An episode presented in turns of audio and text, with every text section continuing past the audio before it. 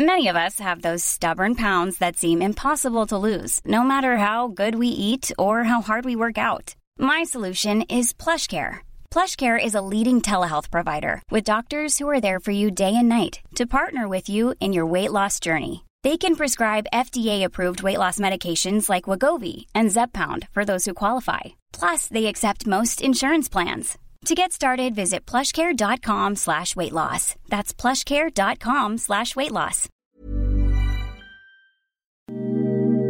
Ahora al aire, a la una, con Salvador García Soto. Un encuentro del diario que piensa joven con el análisis y la crítica. A la una, con Salvador García Soto.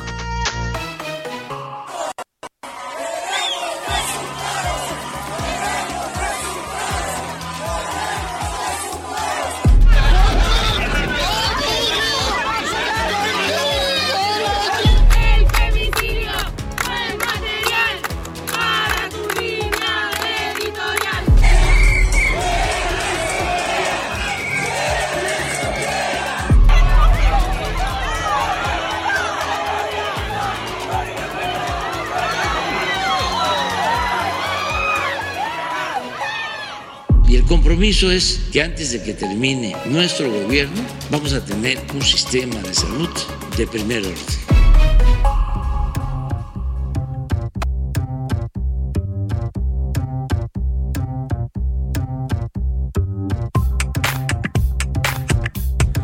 Ya es la una de la tarde en punto en el centro de la República. Los saludamos con gusto. Estamos iniciando a esta hora del mediodía a la una. Este espacio informativo que hacemos para usted todos los días a esta hora del día. Aquí estamos para informarle, para acompañarle en esta parte de su día, para entretenerle en este martes 28 de junio del año 2022. Vamos por el segundo día de esta semana.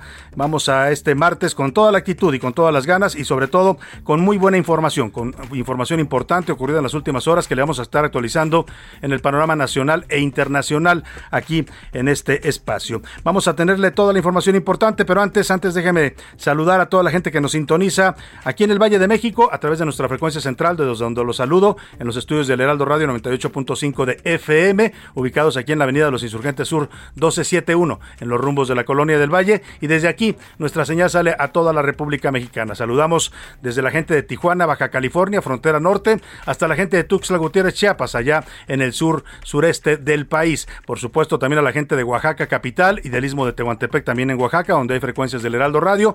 Igualmente a la gente de Monterrey, Nuevo León, la Sultana del Norte y a Guadalajara, Jalisco, la Perla Tapatía. También hasta el Golfo llega la señal del Heraldo Radio. Estamos en Tampico, Tamaulipas, en toda esta zona conurbada de Ciudad Madero, Altamira, a toda, a toda esta parte de la República la saludamos con gusto. Igual a la gente que nos escucha en la comarca lagunera, allá en el noreste mexicano, en los estados de Durango y Coahuila que confluyen en esta zona productiva del país. A la gente también que nos escucha al otro lado del Río Bravo, en la frontera tejana, en Bronzeville y McAllen, Texas, ahí en esas dos ciudades de Texas, igual a San Antonio, Texas, andamos muchos saludos a través de las frecuencias de Now Media Radio y hasta el norte, allá hasta la zona de los Grandes Lagos, en la ciudad de Chicago, Illinois, también muchos saludos a todos los paisanos que nos escuchan y nos sintonizan en esta gran ciudad de Chicago y allá en eh, la zona del norte de los Estados Unidos. Y vámonos a los temas que le tenemos preparados, desear, deseándole que este martes vaya marchando bien para usted, que todo vaya saliendo tal y como usted se lo ha propuesto, que las cosas vayan marchando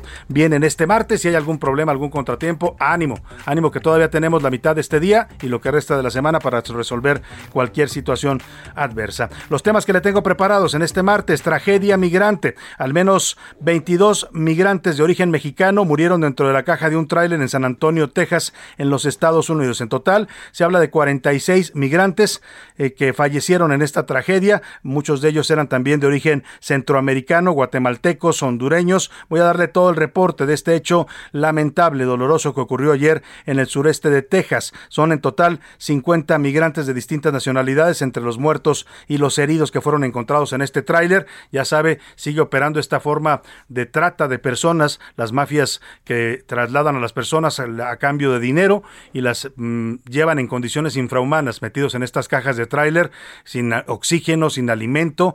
La verdad, un infierno el que deben haber pasado esos migrantes. Esto no es nuevo, pero sigue ocurriendo en pleno siglo XXI este tipo de tragedias. Le voy a tener toda la información. Y confirmado, el presidente López Obrador informó que va a viajar a Estados Unidos el próximo primero de julio a Washington, D.C. El 12 de julio se va a reunir con su homólogo Joe Biden en la Casa Blanca. Está confirmada ya esta visita. En este momento hay personal de la Cancillería mexicana, pues tratando de ultimar los detalles para la visita de López Obrador.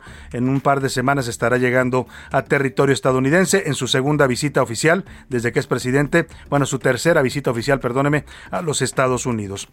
Y ya no respeta nada en Puebla Justo esto acaba de ocurrir hace cosa de una hora, en este mediodía, en la ciudad de Puebla, la avenida Francisco y Madero, fue instalado un centro de vacunación contra menores, contra niños de 5 a 11 años. Estaban las largas filas de niños con sus madres, padres esperando su turno para vacunación y de pronto sujetos armados se presentaron en la zona y abrieron fuego, comenzaron a disparar, al parecer iban tras a una persona que querían ejecutar, pero no les importó la presencia de niños ni de familias en esta zona de vacunación. Se están reportando al menos tres heridos, entre ellos se habla de dos menores de edad heridos de bala. Le voy a tener todo el reporte en este hecho de violencia que confirma pues lo que no quieren ver en Palacio Nacional, que la violencia está desbordada, que la estrategia de seguridad no está funcionando por más que hoy la vuelve a defender el presidente López Obrador.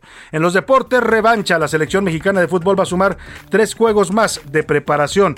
Esto rumbo a Qatar 2022 al Mundial. Uno de los juegos será una revancha mundialista reciente. Además, Canelo Álvarez lanzó la primera bola en el juego de los Yankees y dijo que odia las actitudes de Golovkin. Se traen ya un, un asunto bastante caliente entre estos dos peleadores que se van a enfrentar de nuevo en el cuadrilátero. El señor Canelo Álvarez y el ruso Golovkin. Vamos a estar hablando de estos temas con Oscar Mota. En el entretenimiento, Priscila Reyes le va a contar a todos los fanáticos del Vive Latino sobre un concurso que los podría llevar a su edición en España. Además, la, voy a tener todo sobre la biopic, la película biográfica de Elvis Presley, que le quita el trono al primer lugar, del primer lugar de taquilla a Top Gun 2. Ya la desbancó. Durante este fin de semana ya se estrenó en los Estados Unidos, en México todavía va a llegar en los próximos días esta película de Elvis Presley que está causando mucha, mucha expectación. Como ve, tenemos un programa variado, con muchos temas, con mucha información importante para compartir con usted. Así es que, pues para que usted participe, llega a este programa con nosotros, le hago las preguntas de este martes. Esta es la opinión de hoy. Le tengo, le tengo temas interesantes para comentar, debatir y opinar en, esta, en este martes. Este lunes un tráiler con 50 migrantes muertos fue encontrado en San Antonio, Texas. 22 de estos migrantes indocumentados eran de origen mexicano, 7 guatemaltecos y 2 hondureños. Todavía hay 19 cuerpos sin identificar. Se trata de toda una tragedia que ocurre en medio de este fenómeno de migración que afecta al continente latinoamericano, a tanto a México como a Centroamérica y a los Estados Unidos. Yo le quiero preguntar ¿De quién cree que usted es culpa de esta tragedia? ¿De quién es la responsabilidad en la muerte de estas 50 personas migrantes indocumentados que lo único que buscaban pues era una oportunidad de vida mejor que no tienen aquí en su país o en sus países de origen y que van a buscar a los Estados Unidos? ¿Quién cree que es responsable? ¿El gobierno de Estados Unidos que no implementa medidas para controlar la migración o que no permite la libre migración? ¿El gobierno de México que deja pasar migrantes por todos lados? O de ambos gobiernos o incluso también de los gobiernos de Centroamérica que también eh, pues no hacen nada para evitar la expulsión de migrantes de su país. El segundo tema que le pongo sobre la mesa, este mediodía dos personas atacaron a balazos a una persona en plena fila de vacunación contra el COVID. Había niños y no les importó. Esto se suma al ataque de dos sacerdotes la semana pasada en Chihuahua. Yo le quiero preguntar, ¿usted cree que los criminales ya no respetan nada? Ya no respetan los códigos que antes había o qué está pasando con esta violencia del narcotráfico, del crimen organizado que cada vez es más descarnada. Le comentaba hace un momento lo que acaba de ocurrir este mediodía en Puebla, este ataque a un centro de vacunación. No iban a atacarlos a ellos, pero en la balacera no les importó que hubieran niños y familias presentes. ¿Qué, ¿A qué cree que se deba esto que está pasando? Ya los, los criminales no respetan códigos porque no les importa el gobierno les ha dado manga ancha, este gobierno, el de López Obrador, para que actúen y porque no les hace nada. Y o de plano, México está pues infectado México está enfermo de violencia. Los números para que nos marque 5518 41 51 99 es el número de WhatsApp donde puede contactarnos, lo puede hacer mensajes con mensajes de texto o de voz, usted decida cómo. Aquí lo que importa y importa mucho es que su opinión siempre cuenta, siempre y también sale al aire. Vámonos al resumen de noticias porque esto como el martes ya comenzó. En picada. La Organización Internacional del Transporte por Carretera informó que el déficit de conductores de tráiler en México se agudizó este año al colocarse en 30%. Equidad. La Suprema Corte de Justicia de la Nación discutirá el 4 de julio un proyecto que, de ser aprobado con ocho votos, obligará a que la gubernatura de Coahuila para el periodo 2023-2029 sea ocupada por una mujer. Rebote. Durante el primer cuatrimestre del año, las exportaciones de autopartes a Estados Unidos ya rebasaron los niveles prepandemia, al alcanzar los 22.638 millones de dólares. Protección. Al menos 600 elementos militares arribaron en dos aviones de la Fuerza Aérea Militar al aeropuerto de Reynosa para reforzar la lucha contra la delincuencia organizada. Fuga. Más de 49 reclusos murieron y decenas quedaron heridos en un intento de fuga en la madrugada de este martes en la cárcel de Tuluá, al suroeste de Colombia.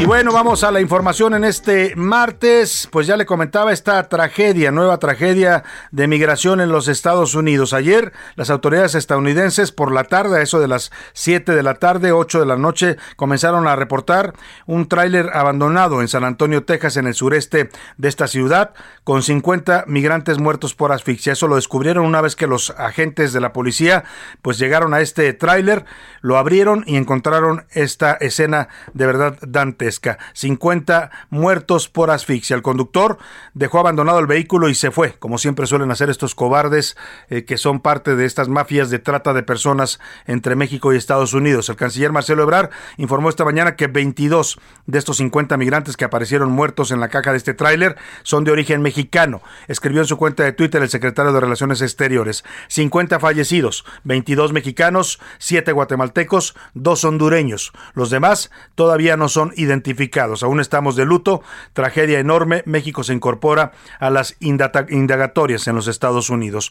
También confirmó Marcelo Ebrar que Ayer por la noche eh, ya hubo personas arrestadas por este caso de trata de personas. Dice el canciller también en sus eh, redes sociales que le informó el cónsul en San Antonio que ya le confirmaron que hay tres detenidos por parte de las autoridades policiales de los Estados Unidos. Qué bueno que entraron los Estados Unidos porque si fuera en México le aseguro que todavía no tuvieran ni una sola pista de quién es responsable de esta tragedia. Además el canciller señaló en Twitter que tuvo una llamada con el titular de la Fiscalía General de la República Alejandro Gers Manero y que han dispuesto a abrir ya una carpeta de investigación con respecto a esta tragedia ocurrida en San Antonio y bueno, también por lo que tenga que ver con los hechos que sucedieron en México, porque este, este, evidentemente este tren pues pasó, iba de, procedente de México. Son trenes que vienen muchas veces desde el sureste, eh, o, centro de la República, ahí recogen a los migrantes y desde ahí van a la frontera norte. ¿Cómo lo dejaron pasar? Lleno de personas en las aduanas mexicanas,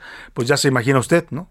Ya se imagina el nivel de corrupción que debe haber para que dejen pasar a un tráiler con 50 personas a bordo, escondidas, pues evidentemente escondidas, pero se supone, se supone que hay eh, protocolos y mecanismos para vigilar este tema, sobre todo de la trata de personas. Hay acuerdos entre México y Estados Unidos para reforzar la vigilancia, pero pues siguen pasando este tipo de tragedias. En cuanto a los heridos, Ebrard dijo que ya los están atendiendo en distintos hospitales de San Antonio. Los heridos fueron enviados a cuatro hospitales, al University, al Methodist del centro, al Baptist del centro y al Santa Rosa West Hills de ahí de la ciudad de San Antonio.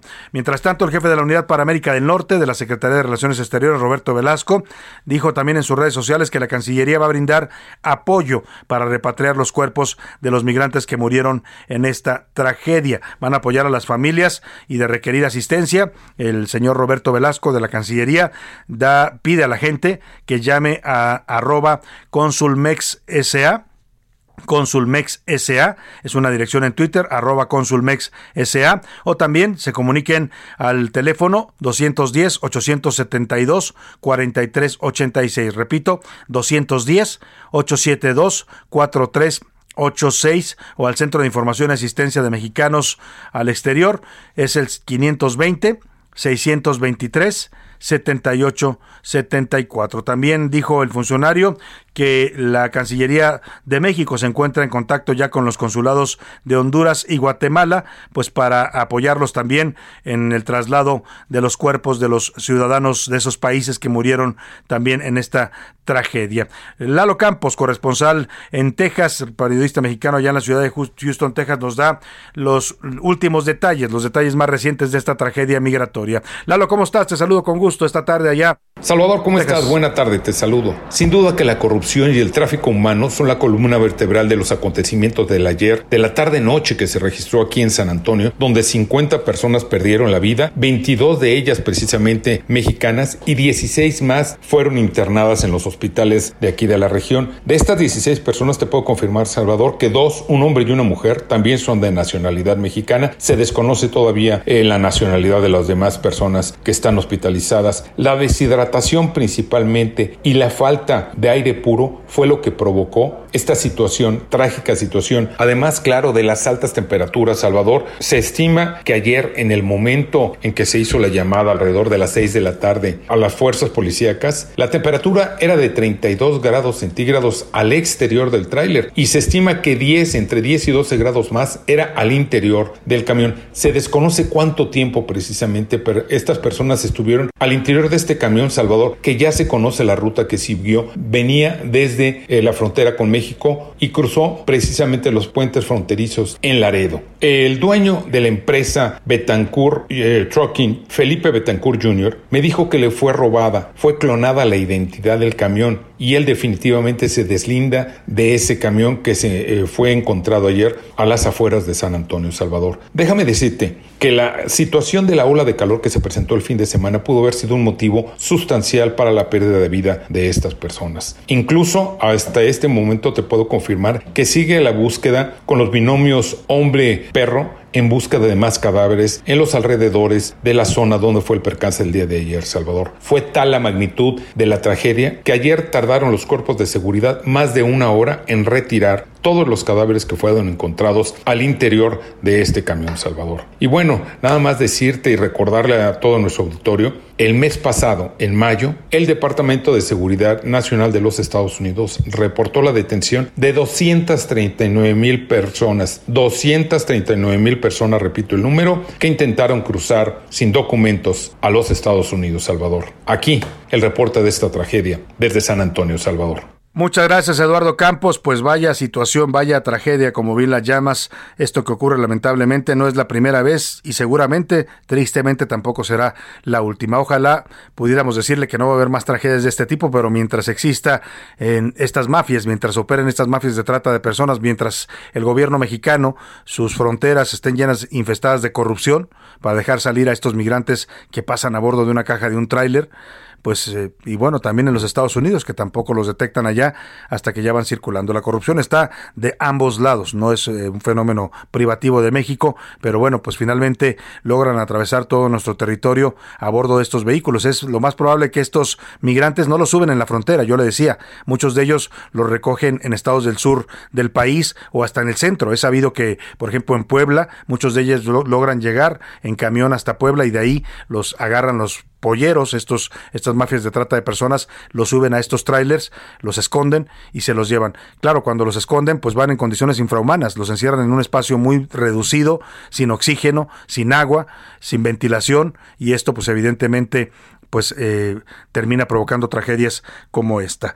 Vamos a estar pendientes del tema. Por lo pronto, en un comunicado, el Instituto Nacional de Migración dijo que va a apoyar con los gastos funerarios y de repatriación de los cuerpos. Lamentó también lo sucedido. Pues sí, los señores de migración lamentan lo sucedido cuando ellos son parte de esta cadena de corrupción. ¿eh? Muchas de estas mafias eh, que operan en el país pues, sobre la trata de personas están conectadas directamente a las áreas del Instituto Nacional de Migración. Eso ocurría en los gobiernos anteriores y no se terminó en este no ha terminado en este. Sigue habiendo corrupción y muchas mafias operan con la complacencia de los agentes del Instituto Nacional de Migración o les dan su mochada, como dicen, a cambio de dejar pasar estos vehículos cargados de personas. Hoy en la conferencia mañanera el presidente López Obrador expresó su pésame a las familias de los 50 migrantes que fallecieron asfixiados en este tráiler en San Antonio. Quiero expresar mi más profundo pésame a familiares de migrantes mexicanos, guatemaltecos, hondureños que murieron ayer asfixiados en un tráiler. Hasta ahora son 50 los fallecidos, 22 de México. Bueno, pues ya la cuenta ya la sabemos, el presidente da el pésame, lamentablemente pues tenemos autoridades que se han convertido en eso, en expertos en dar pésames, en condenar, en lamentar, en decir que les duele mucho la violencia, que les duele mucho los muertos, las masacres, las tragedias como esta, pero si me pregunta en actuar para evitar que esto pase, pues no, ahí sí nuestras autoridades simplemente no se les da, acaban siendo nada más pues eh, como plañideras, ¿no? Que lamentan, lloran, eh, dan pésames, qué bueno que lo haga el presidente, no digo que esté mal, lo que digo es que pues solamente estar dando pésames y condolencias no alcanza para frenar y evitar este tipo de tragedias. Y ayer también, bueno, también se pronunció sobre este tema el embajador de Estados Unidos en México, Ken Salazar, dijo en su cuenta de redes sociales que la horrible y trágica muerte de al menos 50 seres humanos en San Antonio es resultado de leyes migratorias rotas y disfuncionales y subraya el imperativo de la Declaración sobre Migración en la Cumbre de las Américas para ofrecer una migración segura ordenada, humana y legal. También el gobernador de Texas, Greg Abbott, eh, se manifestó sobre el tema y culpó de lo ocurrido al presidente Joe Biden y a su política de fronteras abiertas. Dice el señor Abbott de Texas, que evidentemente es republicano, el partido contrario al gobierno, al gobierno de Biden, que es demócrata. Estas muertes están en Biden. Son resultado de sus letales políticas de fronteras abiertas, muestran las consecuencias mortales de su negativa a cumplir la ley. Pues ahí está, la culpa se la lanza el señor Greg Abbott al al presidente de los Estados Unidos. Oiga, y hablando del presidente Biden, hoy también acá en México el presidente López Obrador dio a conocer que el próximo 12 de julio será la fecha en la que estará reuniéndose en Washington, en la Casa Blanca, con su homólogo estadounidense, el presidente Joe Biden. Adelantó que este encuentro pues van a ser para abordar varios temas, entre ellos evidentemente la migración, después de esta tragedia ocurrido San Antonio. Además también pues dijo que se va a llevar acompañándolo a su esposa Beatriz Gutiérrez porque se va a reunir con la primera dama de Estados Unidos, Jill Biden. Escuchemos. Desde luego, el tema migratorio es central. También lo que tiene que ver con la cooperación para enfrentar el problema inflacionario, cómo nos ayudamos mutuamente y otros temas que vamos a desarrollar una revisión de la necesidad de integrarnos. Pues ahí está lo que dice el presidente sobre su próxima visita a la Casa Blanca. Oiga, esto que le voy a poner ocurrió en un centro de vacunación de niños contra el COVID. En un centro de vacunación de niños contra el COVID, hace cosa de una hora y media, pasó en la avenida Francisco y Madero de la ciudad de Puebla. Escuche usted. ¿Qué pasó? Se escucharon balazos.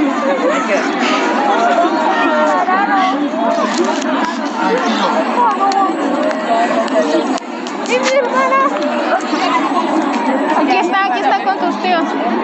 Lo que escucha usted es eso, llantos de niños, miedo, dolor, hay gente que está llorando, un niño que pregunta por su hermana, ¿qué pasó? Dice, pues escucharon balazos, balazos en este centro de vacunación en la ciudad de Puebla. Estaban vacunando a los niños contra el COVID, acaba de empezar la vacunación y llegaron hombres armados que al parecer iban persiguiendo a otro sujeto, pero no les importó la presencia de niños y familias y comenzaron a disparar. Vamos contigo allá en Puebla, Claudia Espinosa, para que nos cuentes este hecho de violencia ocurrido hace apenas una hora allá en esta ciudad. Buenas tardes. ¿Qué tal? Te saludo con gusto para darte a conocer que este día en los alrededores del Centro de Salud Francisco y Madero, aquí en la ciudad de Puebla, se reportaron detonaciones de balazos, por lo que padres de familia y menores que estaban en espera de la vacunación COVID-19 para los pequeños de 5 a 11 años se tiraron al piso para resguardarse, tanto en la calle donde sucedieron los hechos como en el interior del centro de salud. De acuerdo con los elementos de sumas, atendieron a cuatro personas, dos adultos y dos menores. Hasta el momento no se ha dado a conocer la gravedad de las lesiones, aunque se sabe que uno de los adultos presentaba una lesión de bala en el abdomen. De acuerdo con el reporte de la Secretaría de Seguridad Ciudadana de la capital, se ha comenzado un operativo en la zona para buscar a los presuntos responsables del incidente, que hasta donde se sabe viajaban en una moto y realizaron un ataque directo contra uno de los hombres que estaba en la fila. En este momento, las actividades de vacunación COVID-19 en la zona se han mantenido de manera constante y los elementos de seguridad ciudadana continúan con la búsqueda de los presuntos responsables. Es la información que te tengo hasta el momento. Muchas gracias, Claudia Espinosa. Pues vaya situación. Confirma que algo no está funcionando en la estrategia de seguridad de este gobierno. Algo está podrido en Dinamarca, como decía el gran Hamlet de Shakespeare. Vámonos a la pausa con música. Es Gary Halliwell, se llama este cantante, y la canción es It's Racing Men. Está lloviendo hombres, una canción de 2001 que hizo una de las Spice Girls a la comunidad LGBT. It's raining.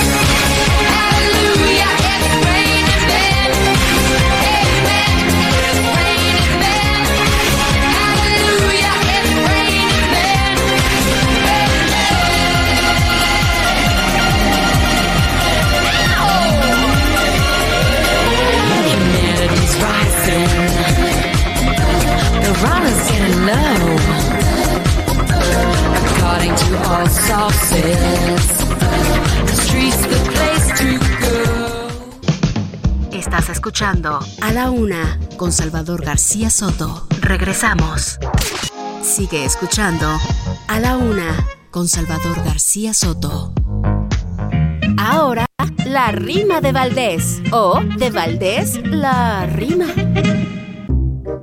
Las barbas a remojar hay que poner de repente. No vaya a ser que se enfrente otro metro a accidentar. ¿Y por qué no cancelar varias líneas de una vez? Porque esto un juego no es. Me pregunto yo el estado del metro y qué tan dañado se encuentra el metro Re 10. Por esto la línea 1, Salto el agua a Pantitlán, dice Claudia, pararán porque no ha habido ninguno de los cuidados que uno pensaría que en 50 años podría causar muchos daños. Que desarmen los vagones y si puedes, bien los pones, revisen cada peldaño. De observatorio a Valderas seguirán operaciones, pero que pongan camiones, porque hay veces que de veras no tienen ni calaveras y todo un caos que se vuelve. Ya veremos si resuelve, tan moderna como dicen. Cuando terminen, avisen, la incertidumbre me envuelve.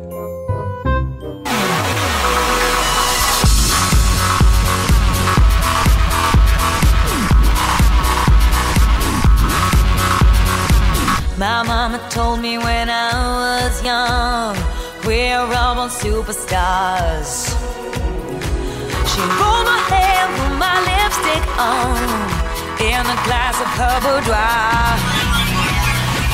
There's nothing wrong with loving who you are, she said, cause he made you perfect, babe. So hold your head up, girl, and you'll go far.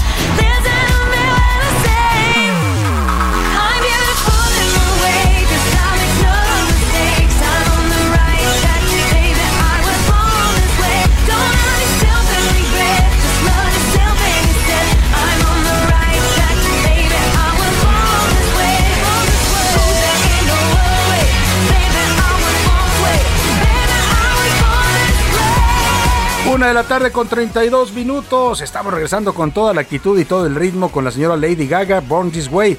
Así nací, así nacimos. Canción publicada en 2011 en la que Gaga le habla a toda la comunidad y a toda la gente para que acepte su condición, su forma de ser, su pues la forma en que cada uno es en la vida y decide ser. Inmediatamente esto se convirtió también en un himno para la diversidad sexual. Escuchemos un poco más de Lady Gaga y seguimos con más aquí en la Una. Don't be a drag, just be a queen. Whether you're broke or evergreen, you're black, white, beige, chola descent. You're Lebanese, you're Orient. Whether life's disabilities left you outcast. A la Una con Salvador García Soto. Y vamos a más información. Le platico sobre otro fenómeno que genera la violencia en el país. Hemos visto lamentablemente estas masacres, estas balaceras, esta cifra dolorosa de 122 mil, casi 122 mil asesinatos ya dolosos en lo que va de este país. Pero otra cara de la violencia son los desplazados. En muchas regiones de México, lamentablemente, la gente tiene que huir, literalmente huir de sus pueblos, dejan atrás sus casas, su tierra, bueno, hasta sus muertos, ¿no? Todo lo que tienen, su patrimonio, pues para tratar de ponerse a salvo de la violencia. Los lugares que antes eran pacíficos en este país, pueblos pequeños que donde, donde la gente convivía en paz, hoy están vueltos en auténticos infiernos, infiernos como aquella película de Luis Estrada, ¿se acuerda? El infierno, pues así, más o menos hoy está la situación en México. Paradójicamente, una película que actuaba el señor Damián Estrada, este actor eh, tan bueno, ¿no? Buen actor sin duda alguna, ha hecho grandes actuaciones, eh, muchas de la mano de Luis Estrada, y hoy el país está pues convertido en lo que él representaba en esa película, una película, perdóname, de Luis Estrada con Damián Alcázar, el actor es Damián Alcázar y el director se llama Luis Estrada. Bueno, pues Damián Alcázar, que hoy es un defensor eh, apasionado de este gobierno, pues actuaba lo que hoy estamos viviendo. Ya lo vivíamos desde el sexenio de Calderón, eso es cierto, esta película se hizo como una parodia a la situación de México en los gobiernos de Calderón y de Peña Nieto, pero perfectamente encaja en lo que está pasando hoy. ¿eh? No ha cambiado nada, nada en este gobierno en materia de violencia, si acaso se ha agravado. Bueno, dicho esto, le platico de este fenómeno de desplazados. En México, eh, el año pasado se contabilizaba cerca de 379 mil mexicanos que han tenido que desplazarse, abandonar sus lugares de origen por situaciones de violencia. También en otros casos lo hacen por desastres, según el Observatorio de Desplazamiento Interno que los impartidores de justicia adquieran conocimientos de este tema, se que les permitan adoptar medidas necesarias para proteger los derechos de los desplazados en México. La Suprema Corte publicó un manual, un manual sobre desplazamiento interno. Diana Martínez, te saludo, platícanos en qué consiste este manual para que los juzgadores pues impartan justicia de manera adecuada a las personas que han tenido que dejar atrás su vida, sus familias y sus lugares de origen.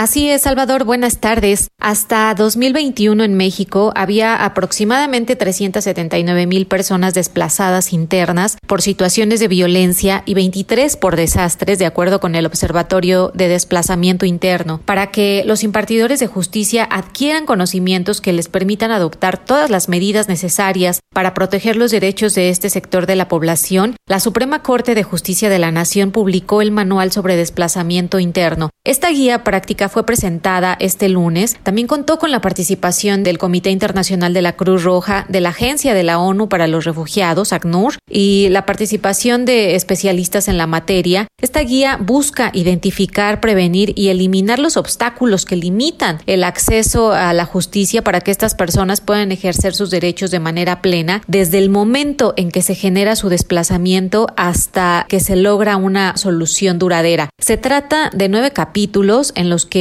se exponen los criterios, estándares internacionales y elementos que los impartidores de justicia deben tomar en cuenta en casos que involucren a personas desplazadas en cada fase del desplazamiento interno, como la prevención, la asistencia y protección, soluciones duraderas y la reparación integral del daño. Bueno, pues ahí está esta situación. Vamos a ver qué tanto funciona este manual que la Suprema Corte les está dando a los jueces, pues para ayudar a que apoyen en sus fallos a la gente que lamentablemente ha sido desplazada de sus lugares de origen por la violencia.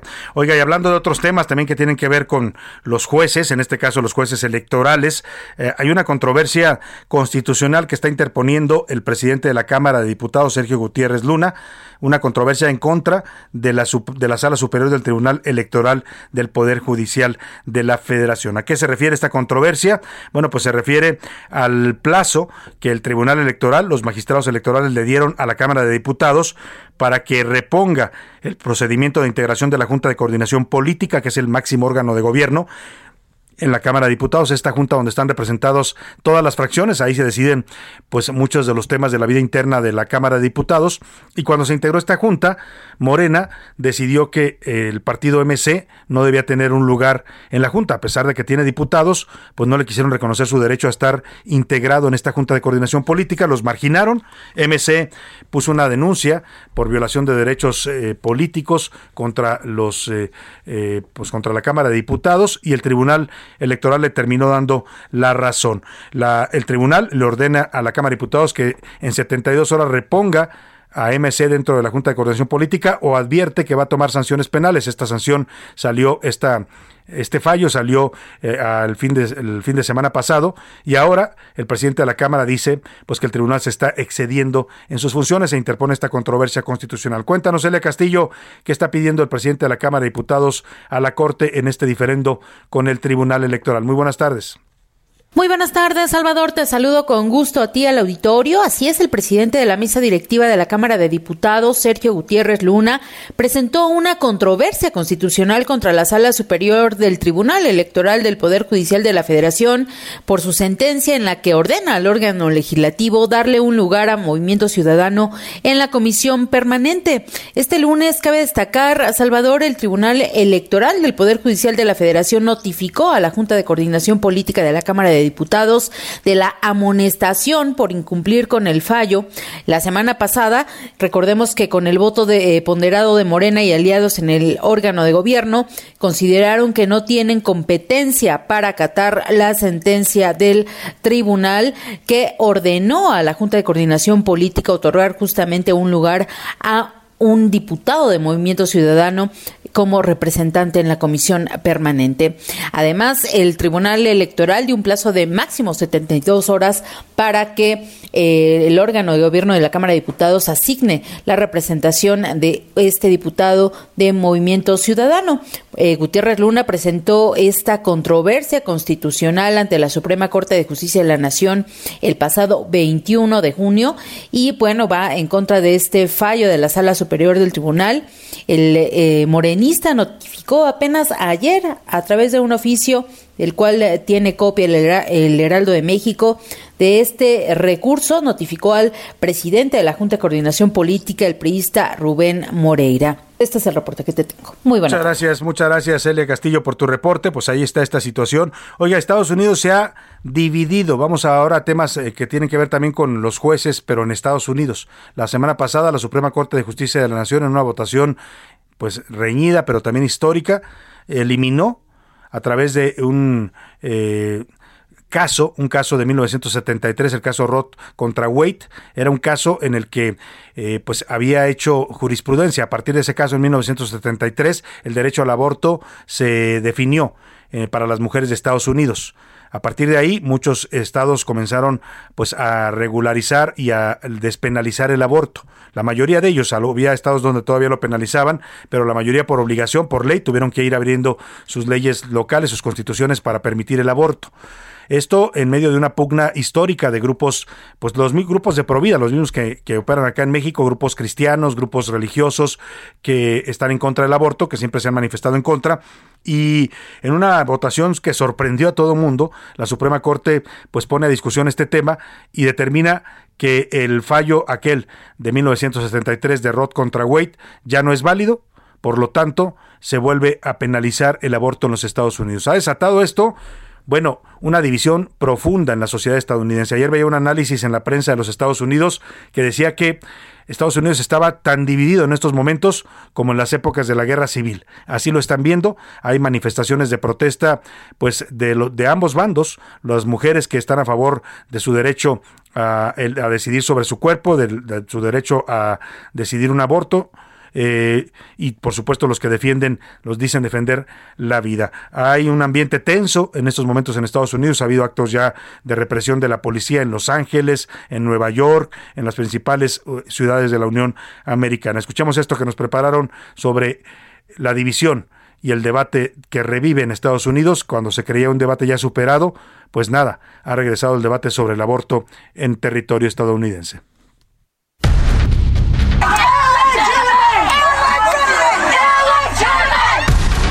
La penalización del aborto en Estados Unidos ha generado división entre quienes están a favor de este derecho y los que están en contra.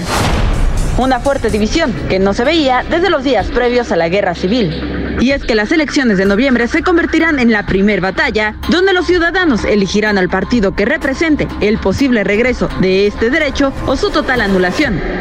Así lo recordó en su cuenta de Twitter el ex vicepresidente republicano Mike Pence. Apoyo para mujeres en crisis de embarazo a cada Capitolio estatal en América, habiéndonos dado una segunda oportunidad para la vida. No debemos descansar y no debemos ceder hasta que la santidad de la vida sea restaurada al centro de la ley estadounidense en todos los estados del país. Mientras que el presidente Joe Biden hizo énfasis en la mayoría conservadora de la Corte que tomó la decisión. Esta decisión con una mayoría conservadora de la Corte demuestra los intereses, cuánto nos hemos alejado de la mayoría del país. La líder de la Cámara de Representantes, Nancy Pelosi, recordó que la forma de revertir este hecho es en las elecciones, en las urnas. El derecho de una mujer a decidir, la libertad reproductiva está en las boletas electorales en noviembre. Así es como la decisión de la Corte se ha convertido en un tema de división en el país de las libertades. Para A la Una con Salvador García Soto, Milka Ramírez. Pues así el ambiente allá en los Estados Unidos, una división profunda la que está aflorando, está chocando la sociedad estadounidense eh, sobre este tema del aborto, algo que ya se creía superado, pues ha revivido y está reabriendo eh, viejas, viejas heridas y divisiones en los Estados Unidos. Oiga, ya fue sepultada eh, al día de ayer la cantante Irma Lidia, esta mujer que fue asesinada a balazos por su pareja, por su esposo, el señor, eh, eh, el señor Hernández Rangel, Jesús Hernández Rangel. Habló de este caso precisamente la fiscal de justicia de la Ciudad de México, Ernestina Godoy, a propósito de este personaje que el presunto feminicida Hernández Alcocer, que mucha gente ha dicho que pues tiene influencias, que es eh, que tiene amigos en la Fiscalía General de la República, en el Tribunal de Justicia Administrativa, que es amigo de jueces, de militares. Él siempre hacía gala de su prepotencia, siempre andaba armado. Esto dijo la fiscal Ernestina Godoy, que aquí los influyentes y los prepotentes no van a salir impunes de un caso de feminicidio. Nadie puede permanecer indiferente frente a actos de violencia feminicida como el que vimos en un restaurante la semana pasada. No podemos tolerar y por supuesto no vamos a permitir que una persona crea que puede asesinar a una mujer y que debido a sus relaciones y supuestas influencias podrá quedar impune. Pues ahí está lo que advierte la fiscal de la Ciudad de México, Ernestina Godoy, no habrá impunidad para nadie. En este caso, aunque sea alguien muy influyente y prepotente, como se presentaba este señor de 80 años, pues que quienes lo han conocido y tratado hablan, sí, de su prepotencia y de su influyentismo. Vamos a otro tema rápidamente, hablando de prepotencias, pues la semana pasada se filtró un audio, uno más del fiscal Alejandro Gers Manero, eh, ya se volvió costumbre esto de que estemos conociendo las conversaciones privadas del fiscal y siempre en términos bastante cuestionables, ¿no? Ha habido audios donde él hablaba de cómo presionaba a ministros de la Corte para que fallaran a su favor en el caso de su pleito jurídico con su familia política, eh, pues eh, muchos otros audios donde comprometen la forma de operar del fiscal y este no es la excepción. Habla con el, el padre de Emilio Lozoya eh, Austin, el exdirector de Pemex que está detenido por el caso de Breck, y pues lo presiona y lo amenaza para que cambie de abogado.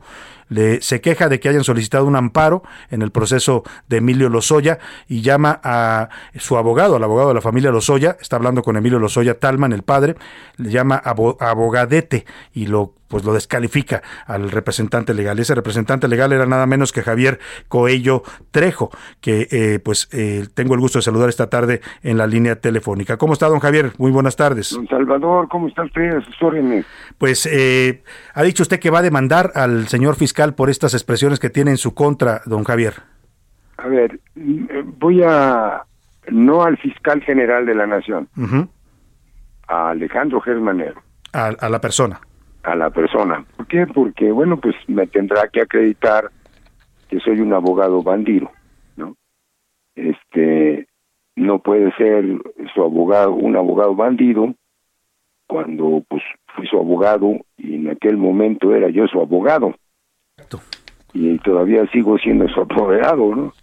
Nada más que me explique eh, ante la autoridad que se considere necesaria sí, eh, por qué y qué le robé y por qué soy bandido. Eso es por un lado. Por otro lado, don Salvador, quiero dejar plenísimamente claro. Usted acaba de iniciar esta, esta entrevista con algo que es lacerante. Como mexicano, como abogado, como funcionario público, no podemos permitir y protesto enérgicamente y convoco a los abogados de México, a las barras y a los colegios, a que no podamos permitir que se siga vulnerando la Fiscalía General de la Nación. ¿La vulnera el señor Gers No, Manero? la vulneran el hecho, la vulnera el hecho de sacar grabaciones a donde habla el fiscal general. Claro. Imagínese usted nada más si esas grabaciones se las hacen, pues ¿qué no le harán los narcos a sus, a sus, a sus comunicaciones? Claro. Entonces, eso es vulnerar a la Fiscalía General de la Nación. Recuerdo, Salvador, que la institución del Ministerio Público de la Federación es constitucionalmente quien persigue los delitos. Pues, ¿Cómo es posible que se permita quien haya sido, quien quiera que sea, ya sea una entidad del Estado, ya sea una persona física, o ya sea quien sea, ¿sí? que sigan grabando al fiscal? Claro. Si es su gente, si es su gente, debe castigarla fuertemente. ¿Cree no que podemos exista esa posibilidad, que sea interno? Hombre, caray. Sí. Hombre, claro que sí. No sé, yo no voy a investigar eso. No soy Ministerio Público, fui. Sí. A lo mejor en mis épocas lo hubiera yo aclarado, pero eso no lo podemos permitir. Como también, don Salvador, no podemos permitir justicia selectiva. Tampoco, don Salvador, podemos permitir que el Estado de Derecho en México esté desapareciendo. No es posible que eh, hoy hayan balaseado un centro de salud donde están vacunando niños. Sí. No es posible que no respeten ni siquiera la casa de Dios, caray. El Dios que sea, pero que respeten la casa de Dios, que maten a los sacerdotes. Oiga, pues ¿dónde estamos? ¿En qué país estamos? vivimos? ¿No? Ahora, don Esa es mi Javier. Sí. Eh, eh, eh, ¿Qué pasó con esa amistad, esta cercanía que usted tenía con Alejandro Gers? Usted bien lo dice, ha sido su apoderado legal muchos años, sabemos de su relación cercana. ¿Por qué lo descalifica de esa manera en esta conversación con el señor eh, Lozoya Talman? Entiendo que no quería él que se ampararan porque afectaba su estrategia de negociación. Pues sí, pero es que mire, había que entrar a, a- a varios conceptos ahí. En primer lugar, eh, don Emilio Lozoya, mi viejo amigo, compañero de gabinete y empleado con el presidente Salinas, no me contrató. Quien me contrató fue su hijo Lozoya Austin. En segundo lugar, cuando detienen a la señora, a la mamá de, de, de, de- de Lozoya, y la tienen en Alemania más de cuatro meses pululando por diversos penales, ¿sí? y ni siquiera la llevan ante un juez. Yo le aconsejo a, a- a Emilio Papá que se acerque al fiscal porque la relación con el fiscal, en mi relación estaba muy deteriorada, muy deteriorada porque seguramente él pensó, creo yo, que yo le iba a entregar a Lozoya. Yo no le entrego a nadie, a mis clientes. ¿no? Deja yo de ser abogado, mi amigo. Pues sí. Por Traicionaría a sus clientes, ¿no? Claro, pues si deja yo de ser hombre, ¿no? Ahora, eh, el señor viene, yo le aconsejo que vea al fiscal para el tema de su señora, para extraditar a su señora, porque yo estuve en Alemania, de veras con una gran tristeza, y la señora, no me dejaron ver a la señora, nadie la podía ver, no había ido ante un juez, cuatro meses, Uy, pues así es la justicia alemana, o no sé. Entonces yo le aconsejé que hablara con Gerst, con Alejandro, y que pues, le pidiera que íbamos a hacer, se aceptaba extraditar a la señora. Pues la señora era inocente, no tenía nada que ver en este tema, y que además era una mujer de setenta y tantos años, con problemas de salud. Entonces, esa era la negociación que estaba haciendo Lozoya. Él viene y me dice todo espantado, eh, primero me pide que yo le haga los amparos porque tenía miedo, con justa razón. Imagínese usted nada más tienen a su hijo huyendo, a su hija huyendo, a su esposa detenida en un país como Alemania y a su nuera acusada. Entonces me dice, ¿qué hago, Javier? Pues, lo que tú digas, pero pues yo iría amparado, ¿no? Amparado por cualquier cosa, ¿no? Sí. Él firma los amparos, él los firma, él firma el amparo, el hijo firma el amparo, aquí están las pruebas, se presenta el amparo, él llega a mi despacho espantado y me dice, oye, me acaba de pegar una gran regañada el fiscal y que nunca me dice lo que dice de mí el fiscal. No le dice Nada lo que se escucha en la grabación, ¿no? No, nunca me lo dice. Yo me enteré de esto igual que usted. Por lo que se filtró. Pues sí. Entonces, este, ahí, pues, mi querido eh, don Emilio pues ahí sí se ve medio cobardón, ¿no? Mm, Pues sí. Porque le dice, Pues no, era su abogado, por lo menos le haber dicho lo que decía el fiscal de usted, ¿no? Pues sí, no me dijo nada. Además me dijo que le había exigido que se desistiera. Y Ahora- tan es así Sí. que la señora, fíjese bien, la negociación él la llevó para traer a la señora. Tan es así que yo no me enteré hasta que él me habla a las seis de la mañana, ocho de la mañana, a la casa de usted y me dice, ya está Gilda en México, va para el reclusorio norte. Imagínese desde el Pedregal donde tiene su casa, Pues sí, para llegar al... el reclusorio norte.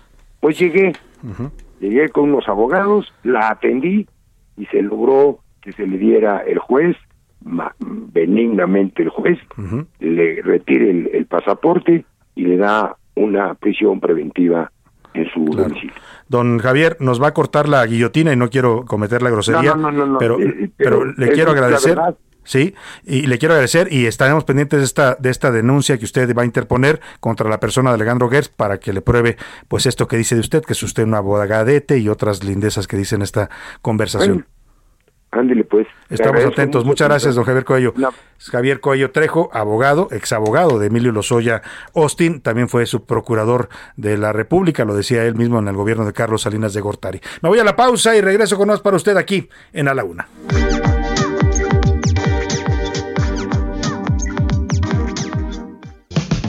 Estás escuchando A la Una con Salvador García Soto. Regresamos.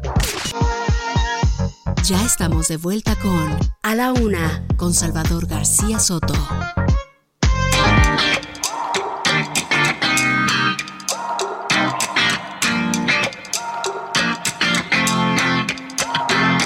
Me vi incrustado en ese lugar de mentiras y de irrealidad, maquillado para lo perfecto, no es natural. Y dije, no, no, ese no soy yo, yo.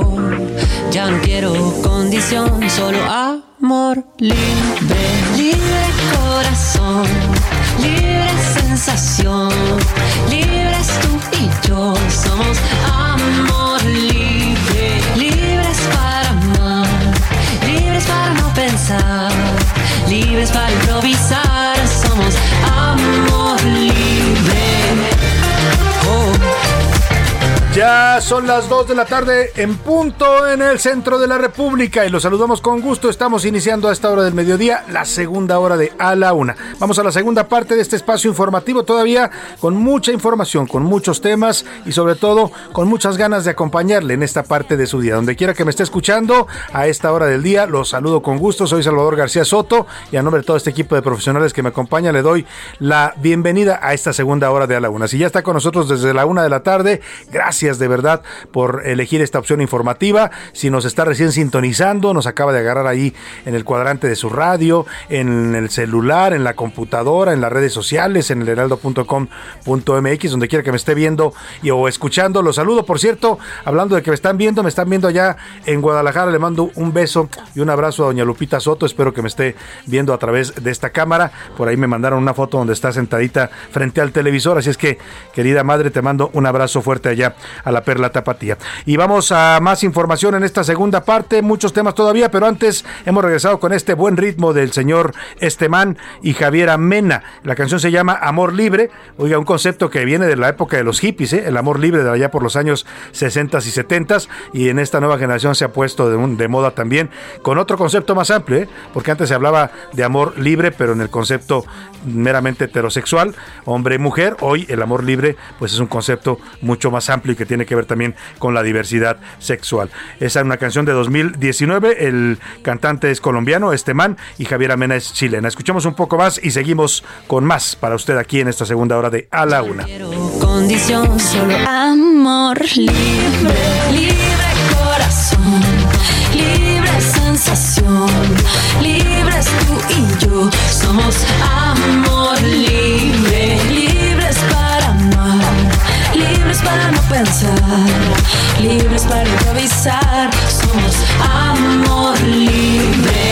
con este buen ritmo le platico los temas que le tenemos preparados en esta segunda hora. Tormenta, tormenta fuerte ayer en la zona metropolitana de Guadalajara. Hay un hombre muerto por esta tormenta. Hubo otros incidentes como árboles caídos y autos afectados. Vamos a tener el reporte desde la Perla Tapatía. También en Michoacán detuvieron a cuatro personas, entre ellas un hombre que podría estar relacionado con el asesinato del síndico de Villa Jiménez, el señor Noé Ornelas Sanguino. Vamos a conversar también sobre la línea 1 del metro aquí en la Ciudad de México a partir de este 9 de julio y durante ocho meses va a estar cerrada esta línea, que es una de las líneas torales del sistema metro aquí en la Ciudad de México. Fue la primera, por eso es la línea 1. La inauguraron allá por 1969, antes eh, de las Olimpiadas o por ahí, antes del Mundial de Fútbol, fue inaugurado este este, esta línea del metro. La van a remodelar, la van a rehabilitar. Oiga, ya era hora, 53 años y no le habían hecho nada. Por eso el metro luego está como está y pasan los accidentes que pasan. Bueno, pues va a ser cerrada por ocho meses para darle mantenimiento. Más de un millón doscientos mil personas se transportan diariamente a través de esta línea. Más información importante le tendremos también en esta segunda parte. Por supuesto, los deportes con Oscar Mota, el entretenimiento con Priscila Reyes, las buenas noticias, el cotorreo informativo. Vamos a platicar también con el cónsul de México en San Antonio para que nos dé los últimos datos sobre esta tragedia de migrantes ocurrida ayer en esta ciudad de Estados Unidos. En fin, mucho más en esta segunda hora de la una, pero como siempre, a esta hora del día lo más importante es escuchar su voz, sus opiniones en este espacio y para ello están conmigo aquí en cabina. Saludo con gusto a Priscila Reyes. Bienvenida, Priscila. Hola Salvador, ¿cómo estás? Feliz Día del Orgullo para toda la comunidad. Un fuerte abrazo. Les deseo pues que sus derechos sean respetados y que sus vidas sean protegidas. Querido Jay, ¿cómo estás? Querido Radio Escuchas. José Luis Sánchez, ¿cómo estás? Bienvenido. Salvador García Soto Pris, ¿cómo están? Bonita tarde, buen martes. También es día de San Judas Tadeo. Abrazos a todos y a todos los feligreses. También es día de San Judas Tadeo, ¿no? Tiene esta 28, doble conmemoración, el patrono de las causas difíciles, Así ¿no? es. Ese que va mucha gente a ver aquí en la Ciudad de México. En todas las eh, en todas las iglesias del país existen imágenes de San Judas, ¿no? Y la gente va a pedirle favores, pues de esos difíciles, de esos que nada más San Juditas pueden. Hasta Monreal va esta iglesia. Hasta Monreal fue a pedirle que lo hicieran corcholata. Y oiga, le cumplió, ¿eh? Porque el domingo ya estuvo ahí en, en Coahuila. en Coahuila como corcholata, ya lo subieron al templete y habló y todo. Entonces, la verdad que San Juditas sí es efectivo, Priscila. Y hasta le gritaron, Salvador, ya se, ya se llevó su presidente. Por ahí había gente gritando. Así es. "Presidente", Les encanta, qué bárbaro. A todo ¿Cómo les mundo ya, a todo mundo le gusta que le griten presidente, ¿no? Ya, la verdad es que sí. son, muchos de ellos no ni siquiera son espontáneos, son gritos eh, bastante organizados, pero bueno, pues está la fiebre de los presidenciables en México. Pero en este momento lo que nos importa es escuchar la voz de nuestro auditorio. Priscila, hicimos dos preguntas importantes, José Luis Sánchez. Así es, la primera de ellas sobre este hallazgo, este macabro hallazgo de 50 migrantes fallecidos en San Antonio, Texas. ¿De quién es la responsabilidad de esta tragedia, esta nueva tragedia migrante? Y la segunda, bueno, pues ah, ah, lo anunciamos a mediodía prácticamente, un ataque armado en plena fila de vacunación contra el COVID-19. Esta vacunación era en específico para niños de 5 a 11 años y bueno, un, par de sujetos en una motocicleta ah, hicieron, perpetraron un ataque y eh, la pregunta en específico es, ¿los criminales han dejado de respetar los códigos que existían antes? ¿Sí o no? Esa es la pregunta del día de hoy, Salvador. Esa es la pregunta, las dos preguntas que formulamos. Y Priscila, ahora sí es momento de... ¿Qué dice el público? El público dice, buenas tardes Salvador y equipo. No hay señal en Heraldo Noticias en Tuxtepec, Oaxaca. Ah, Cuando caray. regresa esta señal? Lo dice Sergio Jiménez. Ahí nos escuchan en 97.7 FM. Salvador, ahorita lo vamos a reportar con En nuestros Tuxtepec, ingenieros. Oaxaca, ¿no? Que es la zona del Istmo. Así es, deberían de escucharnos, ahorita lo vamos Sí, a ver claro. y le contestamos. Pero mientras, usted escúchenos en heraldodemexico.com.mx sin ningún problema. Pero en este momento ahorita- sí pasamos al reporte Sí. a los ingenieros para que chequen qué está pasando en Tuxtepec. Así es, buenas tardes. Los criminales hoy en día se sienten cobijados por la política de abrazos y no balazos, lo dice Víctor Gil Hernández.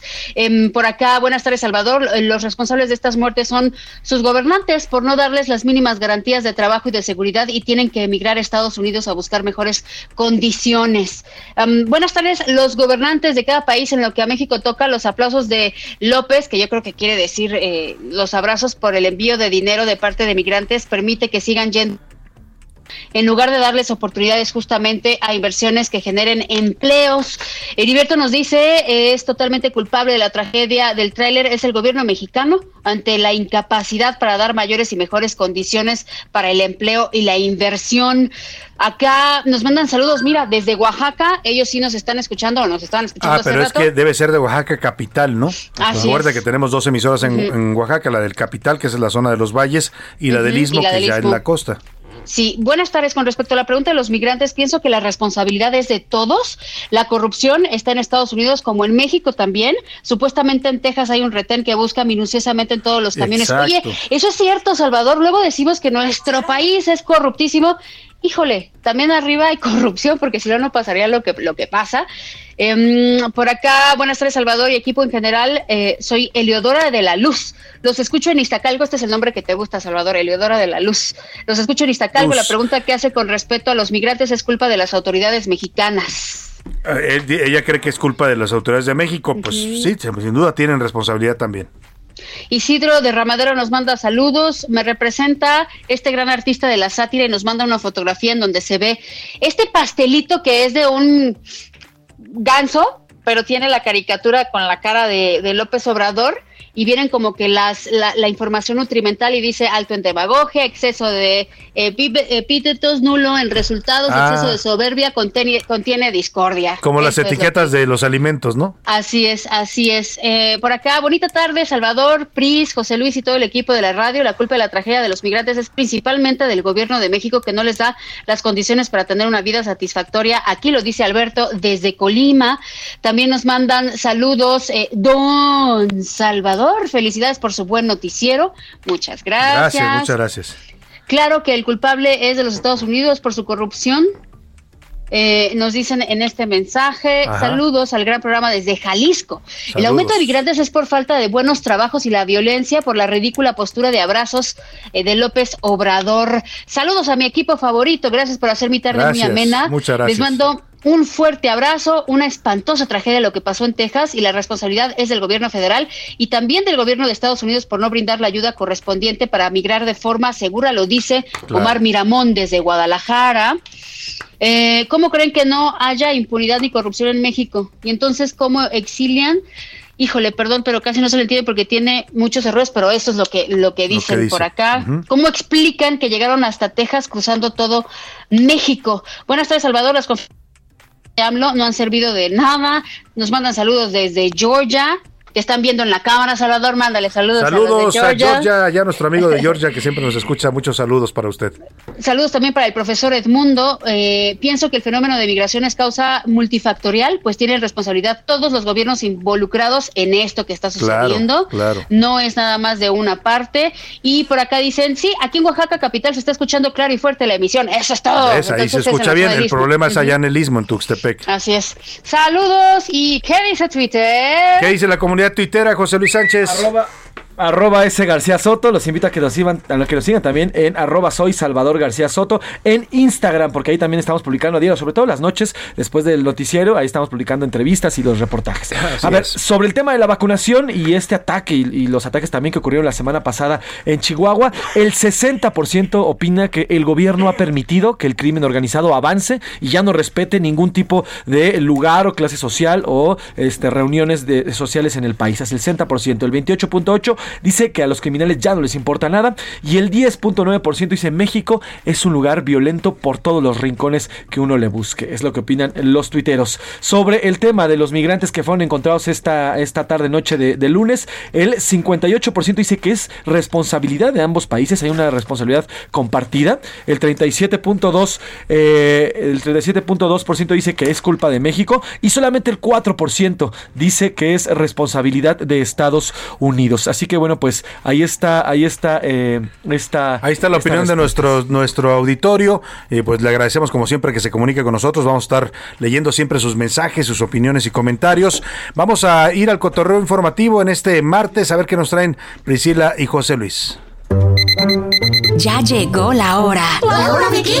La hora del cotorreo informativo. Y vámonos al cotorreo de este martes. Priscila, ¿qué nos traes? Ay, Salvador, fíjate que le hicieron una, una broma a la escritora J.K. Rowling, la creadora de Harry Potter. Estos son unos em, comediantes rusos que se llaman Boban y Lexus y tienen una suerte porque siempre están entrevistando y haciéndole bromas a, a gente de, de alto perfil. O sea, le han hecho bromas a Kamala Harris, nada más de eso. Nada más y nada menos, a la vicepresidenta de Estados Harry, Unidos, ajá. Sí, así es. Al príncipe Harry, a Elton John, y esta vez lo hacen eh, eh, a J.K. Rowling. La consiguieron porque ella tiene una funda- fundación que ha donando para apoyar a los niños de Rusia, de, perdónenme, de Ucrania por esta invasión de Rusia. Sí. Y entonces se hicieron pasar por el presidente ucraniano Volodymyr Zelensky y vaya que, se, le- que le parece la voz. Esto fue como en una entrevista en Zoom. Ajá. Le dijeron que por razones de seguridad no podía salir este, a La cuadro imagen, el, presidente. Sí. Te lo juro que la voz es igualita. Le dicen diferentes cosas, pero voy a elegir específicamente un audio. Eh, es donde le hacen una broma y le dicen que si pueden ponerle de broma a los misiles ucranianos Sí. el Abra Kedavra, que es un conjuro de Harry Potter como broma porque es conjuro de muerte. Ajá. Vamos a escuchar, vamos a escuchar esto A sobre los misiles.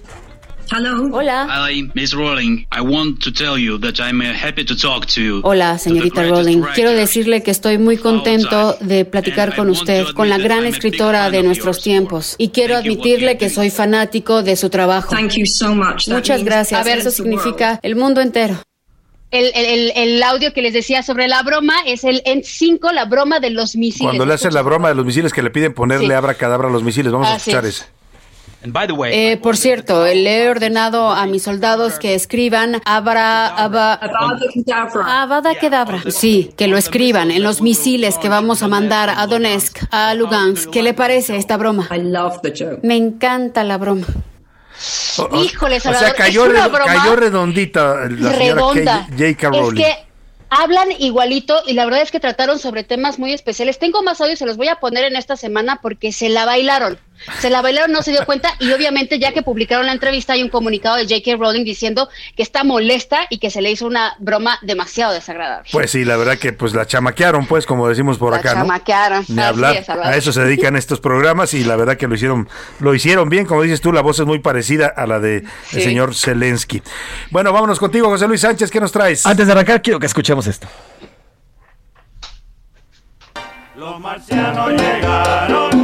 Venga. A bailar cha-cha-cha todo el mundo. Esa, esa canción me remite a las películas de en blanco y negro, ¿te acuerdas? A mí, a mí me remite a mis papás bailando. No sé por qué, pero me remite. ¿La bailaban no son tan ellos? sí, son muy buenos bailarines. Un saludo a los papás de José Luis Sánchez. papás. Son buenos bailarines y en las fiestas, cuando se hacían fiestas, que ahorita ya es- están regresando las bodas y demás, pero yo los veía bailando y me encantaba verlos desde lejos sentado en mi mesa y me remite a ellos. Qué bonito Les recuerdo. mando un beso. Oigan, estamos escuchando este chachachá de los marcianos llegaron ya, porque al parecer ya están rondando en, en México, Salvador Pris. Y es que este, este, esta mañana de martes comenzaron a circular videos de supuestos avistamientos ovnis, pero no solamente en un lugar, sino en Tijuana, en Mérida y en Baja ¿Aquí en California. México? Aquí en México, Tijuana, Mérida y Baja California, los tuiteros. Y sí, los vamos a subir ahorita en, tus cuen- en tu cuenta. Vamos de a subir a, arroba ese Garcesoto para que los vea. ¿Qué se ve? Se ve claramente, el cielo está oscuro porque ocurrió de noche y se ven tres luces justamente que se mantienen estáticas. Pero De estas miedo, tres- ¿eh? De miedo, de Pero estas miedo. tres luces se ven igual en Tijuana, en, En Mérida, Mérida. y en Baja California. O sea, son O exactamente sea, como las la pila de Berredi desde Tijuana de hasta cuenta- Ensenada. Exactamente, igualito. Desde Ensenada hasta Mérida. Ahora, este mismo fenómeno también se vio en Colombia, en la misma noche y prácticamente con minutos de diferencia. Ah. Hoy en la mañana ya este, usuarios en redes sociales publicaron estos videos y sí se ve, la verdad es que no parecen drones, no parecen aviones, no parecen ningún otro tipo de, de estos globos aerostáticos que ponen para la meteorología. Parecen literalmente tres luces de una nave porque además está suspendida y no se mueve del momento. Y bueno, Jaime Maussan ya habló, dijo al respecto que sí, que en efecto lo puso en un Twitter. Estos avistamientos en diversos lugares del planeta del día de ayer, recordemos que Rusia liberó documentos oficiales de OVNI de la KGB. Es por ello que al parecer ya comienzan a verse o a dejarse ver más seguido. Es lo que dice el, el señor. Y bueno, Jaime acuérdate Maussan. que además también la NASA en Estados Unidos, Sí, sí, el sí. Pentágono, ¿no? Sí, el el, Pentágono. Pentágono. ya también confirmó que efectivamente ellos tienen documentados muchos avistamientos, ya no de ovnis, ¿cómo les llamaban ahora? ¿UFIS o cómo? Ese, eh, bueno, en, en Estados Unidos, Fanny. Fanny's, ¿no? Exactamente. Bueno, ya no pues son- ahí está. Sí, que ya son, eh, eh, son fenómenos eh, Aeronáuticos, no identificados. No identificados. Exacto. Fanny es el nuevo Fanny. nombre que les han dado los ovnis. Y bueno, pues los marcianos llegaron ya y llegaron. Bailando, Bailando el cha-cha-cha. Venga, súbale un poquito a eso para que se ponga a bailar la gente allá en, su- en casita. Y en, y en otros planetas también, porque También los marcianitos que bailaban. Oiga, pues muchas gracias Priscila, gracias José Luis. Gracias, Salvador. Nos vamos a otros temas importantes. Estas son las investigaciones especiales de A la Una con Salvador García Soto. Y esto que le vamos a presentar es un reportaje, una investigación especial de David Fuentes para A la Una. Es una historia muy interesante. Hay un sujeto de 38 años. Héctor eh, se llama su nombre completo, Héctor Rubén Alcántara Nava. Ahora a las autoridades lo identifican en una investigación judicial como Héctor N. Eh, eh, este sujeto se presentaba en los antros de Polanco y de la colonia Roma y de la Condesa, bueno, hasta en Santa Fe incluso, pues para decir que era muy amigo, muy cercano al gobierno de la 4T. Incluso algunos empresarios les decía que era sobrino del presidente López Obrador. Hay una anécdota que platican los dueños de los restaurantes. Esta investigación eh, de David ah, platicó con los dueños de un grupo restaurantero que fueron extorsionados por este sujeto, que presumía sus contactos con la 4T. Les mostraba fotografías y las publicaba en sus redes, fotos con José Ramón López Beltrán, el hijo del presidente, el hijo mayor, con el propio presidente, con Mario Delgado, con Martí Y a partir de esas conexiones políticas que decía tener, pues les pedía una extorsión, un pago de extorsión o un cobro de derecho de piso. Hasta 250 mil pesos les llegó a cobrar por mes. Se calcula que cobró hasta cinco meses. Después los empresarios lo denunciaron cuando investigaron que era un, pues al parecer un estafador y detuvieron a su chofer, no a él, a él no lo han detenido. Esto comenzó a pasar en el año 2019 y lleva varios años eh, sin que se ca- castigue a este sujeto, al estafador que dice ser de la 4T. Aquí le presento la historia. Investigaciones especiales. El estafador de la 4T. Presumiendo en sus redes sociales parentesco y amistad con personajes políticos de la llamada 4T, a grado de mostrar fotografías con José Ramón López Beltrán, hijo del presidente del país, y con el mismo Andrés Manuel López Obrador, Héctor N. utiliza sus presuntas influencias para extorsionar a empresarios del ramo restaurantero y de centros nocturnos asentados en Polanco, la zona rosa y el corredor Roma Condesa. A esos locales les cobra 200 mil pesos mensuales para dejarlos trabajar, garantizando incluso que por esa cantidad las alcaldías Miguel Hidalgo, Benito Juárez, Coajimalpa y Cuauhtémoc no los molestarán ni enviarán a funcionarios a revisar documentación alguna. Por este presunto delito, la Fiscalía Capitalina inició dos carpetas de investigación. En esas se detalla que en el año 2020 uno de los empresarios denunció el momento exacto en el que fue víctima de la extorsión. En aquella ocasión, según consta en la indagatoria, el chofer de Héctor acudió a cobrar 250 mil pesos, producto del también llamado derecho de piso. Durante la pandemia, cuando los antros y restaurantes no abrieron, el supuesto extorsionador los dejó de molestar. Sin embargo, una vez que la actividad nocturna en la Ciudad de México se reactivó, regresó con más fuerza, pues ahora les exige más dinero, por lo que nuevamente las víctimas piden la intervención inmediata de las autoridades. A los empresarios afectados les preocupa que a pesar de las denuncias que al chofer lo detuvieron justo en el momento en que cobraba la extorsión y que ya estuvo 10 meses en prisión, ambos siguen operando impunemente, por lo que temen represalias una vez que la información se haga pública. A principios de este mes, el presidente de la Cámara de Comercio de la Ciudad de México, José de Jesús Rodríguez, reveló que la extorsión a empresarios aumentó 2.3% durante el primer trimestre. El también empresario detalló que un 11.9% de los inversionistas fue víctima de dicho delito en los primeros tres meses del 2022, lo que convierte a ese problema como el más lacerante para la vida nocturna en la Ciudad de México. Las pérdidas derivadas de la extorsión, de acuerdo a los datos recabados, el 65.2% de las extorsiones se realizó en efectivo, mientras que el 17.4% el móvil de la extorsión fue efectuado en activos y el 12.2% tanto en efectivo como en activos. Héctor, junto con sus abogados pertenecientes a un despacho de renombre, se ha acercado a la Fiscalía Capitalina y argumenta que todo se trata de un malentendido. Así, ha logrado evadir la acción de la justicia, lo que ha provocado temor en todo el ramo restaurantero, pues no descartan que las represalias empiecen de inmediato. Para A la Una con Salvador García Soto, reportó David Fuentes. Pues vaya historia esta que nos trajo David Fuentes, ¿eh? vaya historia porque todo empieza cuando este sujeto aparece en 2019, dice un empresario, es un testimonio que le dio, los empresarios pidieron el anonimato porque evidentemente pues temen por su seguridad al denunciar esto, pero empieza cuando él, este joven, Héctor eh, Rubén Alcántara Nava, llega acompañado efectivamente de José Ramón López Beltrán y su esposa Caroline Adams a un antro ahí en Polanco. Los empresarios lo ven entrar y a partir de eso él empieza a decirles, no, es que yo soy sobrino y soy amigo de fulano y de sultano de Mengano y los empieza a estacionar. Hasta un millón de pesos les logró sacar en cinco meses, después lo denuncian, él regresa y cuando se niegan a, a pagar la extorsión les dice pues que entonces sus amigos de la Unión Tepito los van a vigilar. Vaya tema este de verdad y hasta ahora las autoridades pues siguen sin capturar a este sujeto. ¿Será que de verdad tenía conexiones políticas? ¿Será que de verdad lo protegen en el gobierno de la 4T? ¿O por qué no lo agarran? La denuncia está presentada desde 2020. ¿eh? Es grave lo que hizo, presentarse como sobrino del presidente, como amigo del hijo del presidente, pues eso es para que ya lo hubieran detenido las autoridades. Están presentadas dos denuncias en la Fiscalía de Justicia de la Ciudad de México. Hasta el momento nada más el chofer estuvo detenido, lo liberaron, pero a este sujeto, el estafador de la 4T, no lo han agarrado. Vámonos a Guadalajara contigo, Mayeli Mariscal. Vaya tormenta la que les llovió ayer allá en la Perla Tapatía. Hola, ¿qué tal Salvador? Muy buenas tardes, buenas tardes también a todo el auditorio. Pues comentarles que la lluvia de esta madrugada, la madrugada de este martes, pues lamentablemente deja como saldo la segunda víctima de este temporal aquí en la zona metropolitana. Bomberos del municipio de Guadalajara se encontraban llevando a cabo labores de vigilancia en canales y calles de la ciudad y durante este recorrido fue que se percataron en una reja se encontraba el cuerpo del hombre que presumen fue arrastrado por la corriente. El hecho se detecta en el canal de la Ciénega de Mata y de acuerdo con las autoridades de bomberos municipales ocurrió alrededor de las 3.20 horas de este martes cuando estaban liberando el canal y bueno fue que se percataron. Este hombre de 60 años aproximadamente se encuentra o se encontraba en situación de calle y bueno también esta lluvia pues deja algunos otros incidentes que reportar.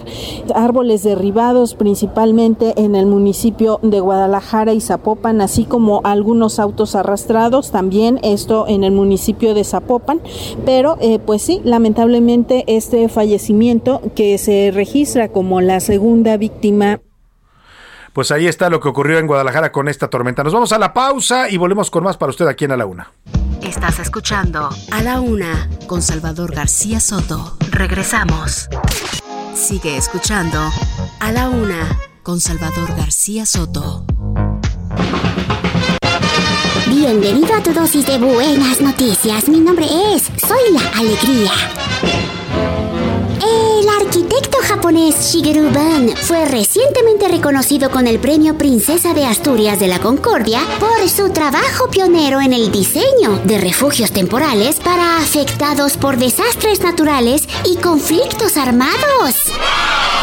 El jurado concedió el galardón a Shigeru Ban por proporcionar refugio en condiciones dignas a quienes necesitan ayuda de emergencia, los cuales son reconocidos por su innovador uso de tubos de cartón en la construcción. El material es duradero y respetuoso con el medio ambiente y se utilizó para los refugiados ruandeses en la década de 1990. El premio Princesa de Asturias de 50 mil euros, poco más de un millón de pesos, es uno de ocho prestigiosos galardones anuales que abarcan las artes, la comunicación, la ciencia y el deporte. Bien hecho, Shigeru-ban.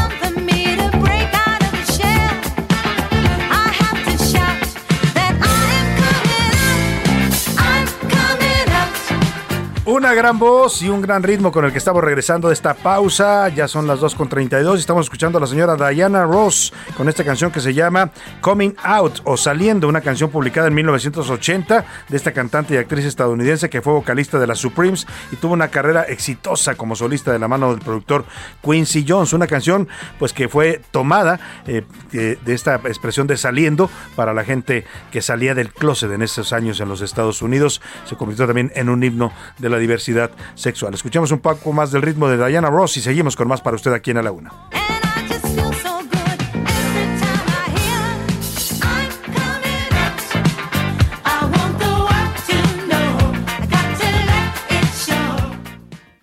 A la Una con Salvador García Soto.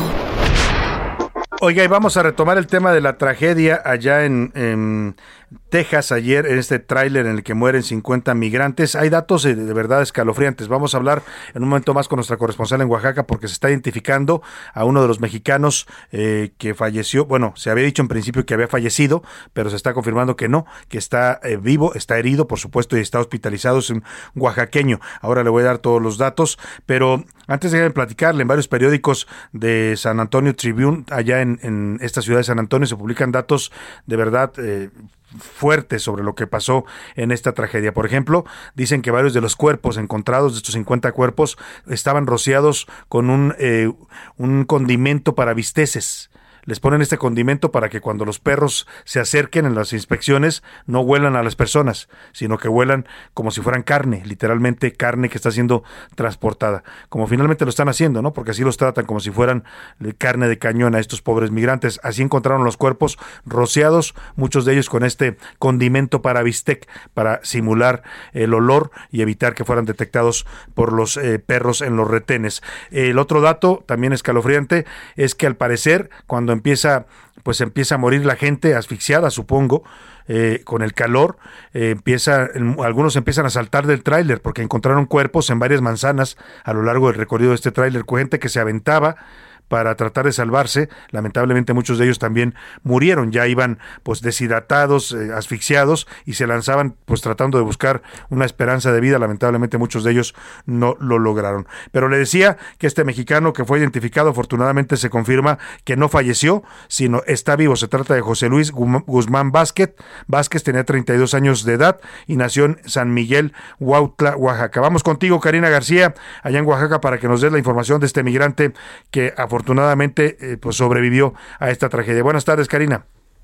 Así es, Salvador. Muy buenas tardes. Aunque en un principio las autoridades habían eh, pues señalado la muerte de esta persona, el Instituto Oaxaqueño de Atención al Migrante confirmó que eh, pues este oaxaqueño se encuentra hospitalizado por deshidratación tras, tras ser localizado al interior de la caja del tráiler junto con 50 migrantes fallecidos en San Antonio, Texas.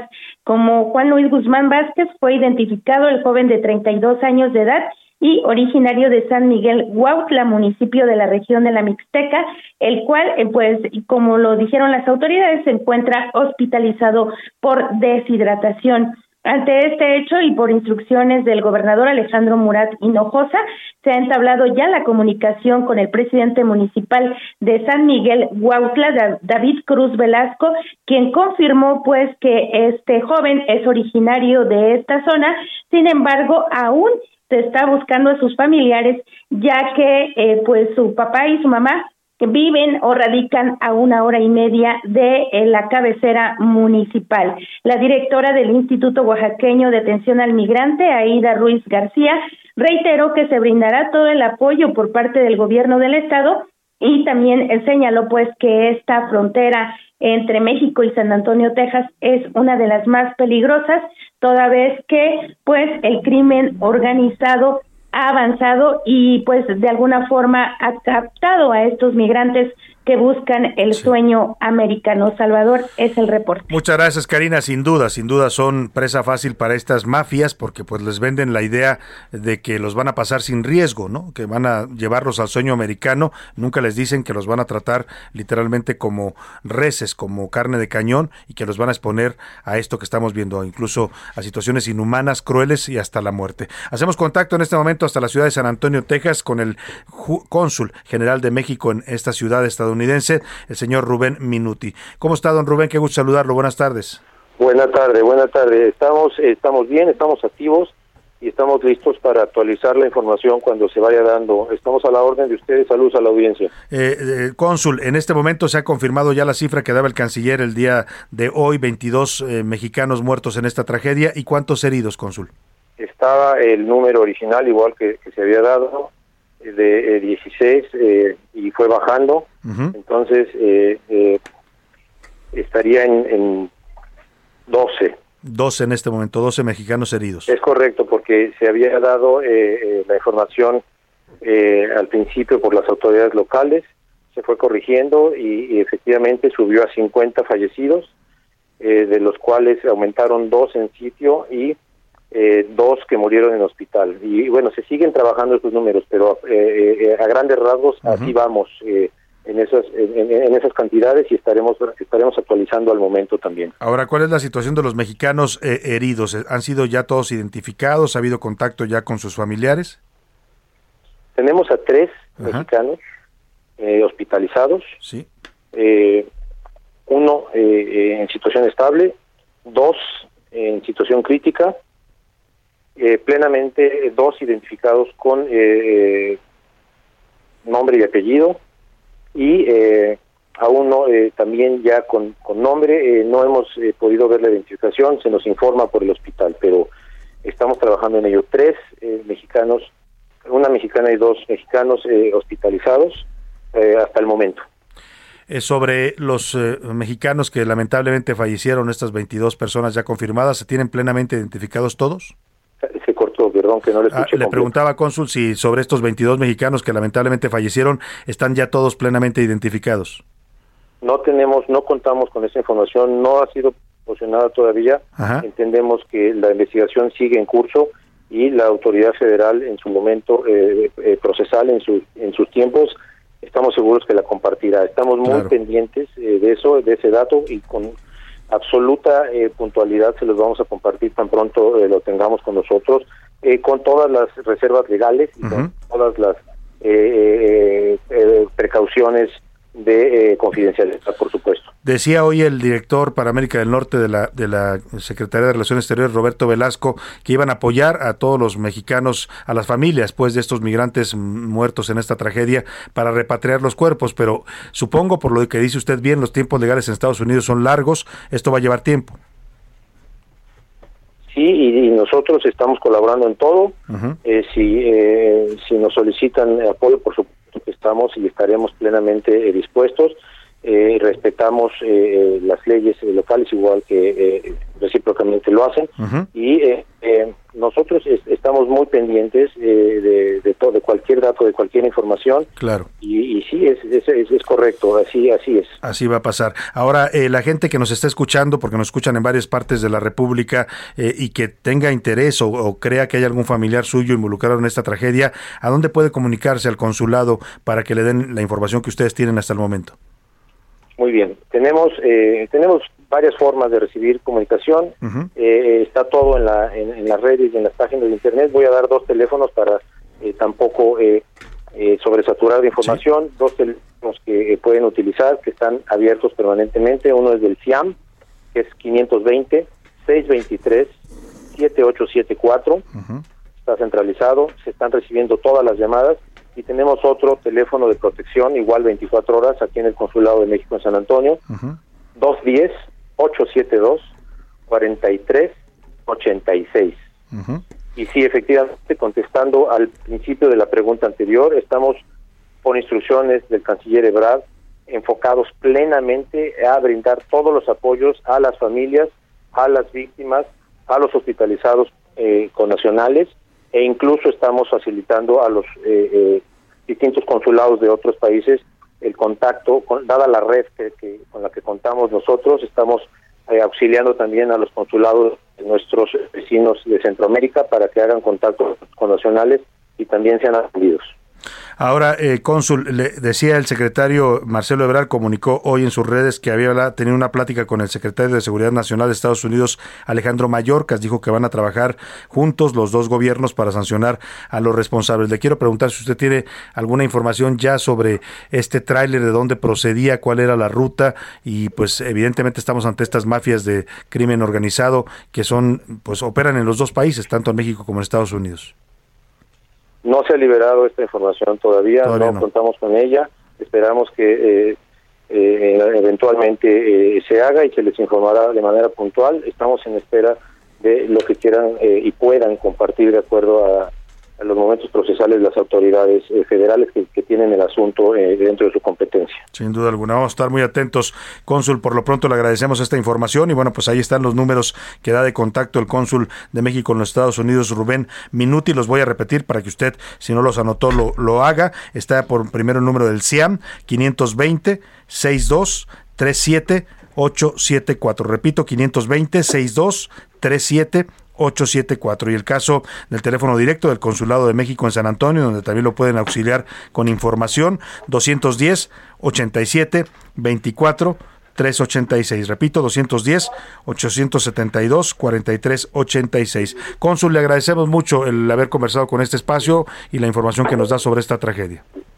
Gracias a ustedes por informar y estamos a la orden y al servicio de, eh, de México y de nuestra comunidad. Buenas muchas tardes. gracias, muchas gracias, muy buenas tardes al cónsul Rubén Minuti, cónsul de México en los es, eh, bueno en Estados en la ciudad de San Antonio en los Estados Unidos y bueno pues ha estado desde ayer al frente de esto le encargó el, el secretario Marcelo Ebrard que se moviera pues en todo el apoyo a los mexicanos que están afectados tanto a los que perdieron la vida evidentemente para conectarlos con sus familias acá, pues para que sepan, las familias tengan la información, como a los que están en este momento heridos. Ya nos decía, tres mexicanos están hospitalizados, uno de ellos en condición de gravedad. Vámonos, si le parece, a los deportes. Ya anda por aquí el señor Oscar Mota.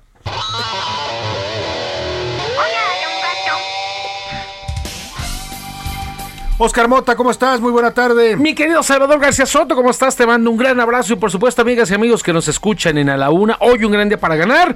Wimbledon se está disputando partidos importantes y que tienen referencias interesantes. Bueno, número uno, ganó Rafa Nadal, ya su primer partido se le complicó por ahí, se fue inclusive hasta los cuatro sets. En este momento también está jugando Novak Djokovic, está ganando su partido y además...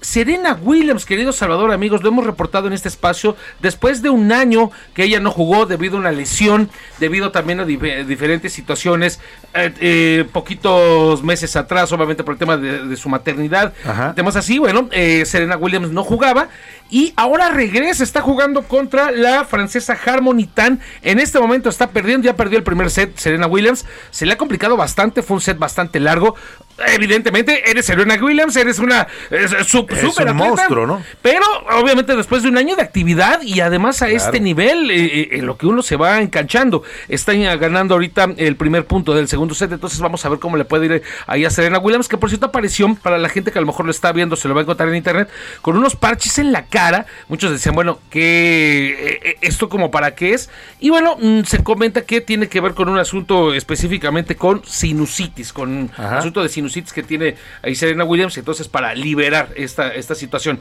Esto en la parte específicamente de tenis. Tenemos que irnos al fútbol. Oye, antes de que termines Sí. con tenis, te quiero preguntar, porque dice que está jugando Djokovic, o sea, le permitieron jugar otra vez sin estar vacunado. Wimbledon informó hace un par de semanas que pues ellos no tenían bronca alguna con, no se iban a meter ya en camisa de 11 varas con vacunados o no vacunas, vacunados, ajá. pero no dejaron jugar a bielorrusos y a rusos. Entonces, bueno. o sea, la salud no importa, la política sí. Exactamente, es lo que dice justo, Wimbledon. me- gusta O sea, esa El señor Djokovic puede ir a contagiar a todos ahí a, la cancha y a los sets, pero, el, pero los rusos no pueden jugar porque...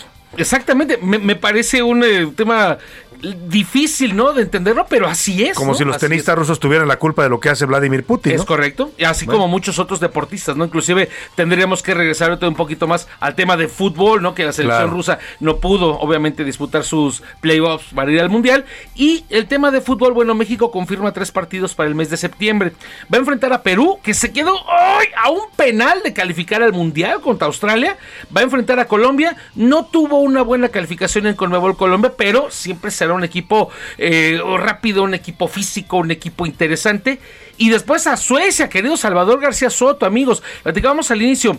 Mundial 2018, se le gana a Alemania, golazo Chucky Lozano, se le gana a Corea y dice uno, ya lo tenemos cerca, el primer lugar. Enfrentas a Suecia y Mothers, en inglés, lo digo en inglés, ¿no? Madres. Mother, ah, Salvador, bueno. Yo nada más tradu- Ah, traduje, me, gustó, me gustó la dinámica de traducción, exacto. Bueno, y Suecia nos pone un 3 a 0 en ese mundial que nos termina enviando contra Brasil.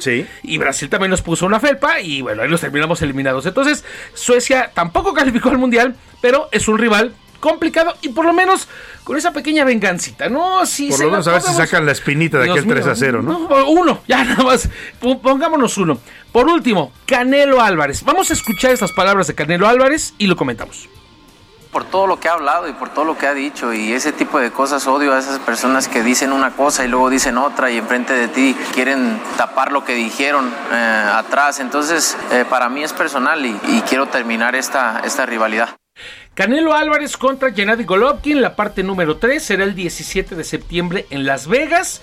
Ayer lanzó la primera bola del partido de los Yankees contra Atléticos de Oakland. Estuvo también Gennady Golovkin y Canelo, ya ves que generalmente lo hemos platicado aquí, Salvador. Canelo es mesuradón, no le gusta como tanto echarle este Sí, sí, tanto aceite, calor ¿no? al fuego, ¿no? Pero ahora con Gennady Golovkin, sí, ayer en inglés, tal cual, dijo, no, no, no, it's a Gennady Golovkin, it's a asshole. ¿Qué, qué, qué- pelea? O sea, está calentando pues Sí, la pelea. le dijo hijo de... Oye, la que es brava, ayer oía por ahí unos audios, es su mamá. También. Con lo que grita en las peleas. ¿no?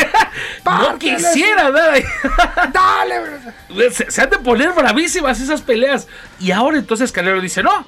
No dije mentiras, yo nada más digo que, pues, eh, Golovkin que anda diciendo que es muy buena gente, pero conmigo me insulta. Está prendido, ¿eh? Está prendido Se está calentando el, el- el combate. Muchos han cuestionado que por qué Sí. otra vez con Golovkin, que todo esto, pues es una revancha, ¿no? Es la tercera ocasión de que- que se enfrentan. En la primer pelea eh, vienen estas decisiones complejas que se la no han gustado del todo, ¿no? Que se han ido para Golovkin, para Canelo. Entonces, esta pelea dicen, pues ya, con esta terminamos. Una de las críticas que ahorita se pueden comentar es que Golovkin tiene 40 años de edad, Canelo tiene 32. Canelo me parece que se enfrenta a un tema difícil, porque bueno, si le ganas y demuestras que lo haces bien, puedes terminar cerrando esa trilogía, pero la gente dirá, ah, es que le ganaste el de 40 y tú eres más chavo. Ojo, pero si la pierdes, Canelo viene de perder contra Bivol, ¿no? Sí, en otra división. sí. Entonces, me parece que se arregla, arriesgan cosas importantes. Muy bien, pues gracias, Oscar Mota. Hoy un gran día para ganar. Vámonos rápidamente a información de último momento. ¿Qué nos tienes, José Luis Sánchez? De último momento, Salvador, el Lunar es este, pues este líder de, eh, de este cártel aquí en la Ciudad de México. Acaba ya de ser sentenciado. Así lo, lo anunció hace unos minutos en conferencia el vocero de la Fiscalía, Ulises Lara. Vamos a escuchar, Salvador. Luego de un exhaustivo proceso penal, la Fiscalía General de Justicia de la Ciudad de México logró que un tribunal de enjuiciamiento dictara una sentencia de 27 años, 6 meses de prisión en contra de Óscar Andrés N., alias El Lunares, a quien se le señala como uno de los principales líderes de una organización delictiva originada en la colonia Morelos. Bueno, pues la organización delictiva que no menciona el vocero es la Unión Tepito, Tepito, José Luis. exactamente, exactamente. Fue detenido las- el año pasado y bueno, pues ya tiene 27 años de prisión, lo que le han dado en la Fiscalía por homicidio. Le salió barato, ¿no? Le salió dicen barato que era bastante cruento en sus venganzas el Lunares. Era el principal generador de violencia en la zona Sí. de Tepito y, en- y en estas luchas Bueno, de pues está, por en lo menos ya está en prisión. Vámonos al entretenimiento. Priscila Reyes ya está lista.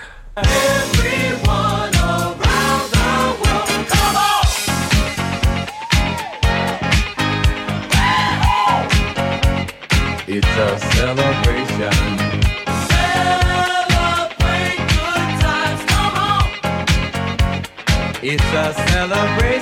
¿Qué celebramos, Priscila?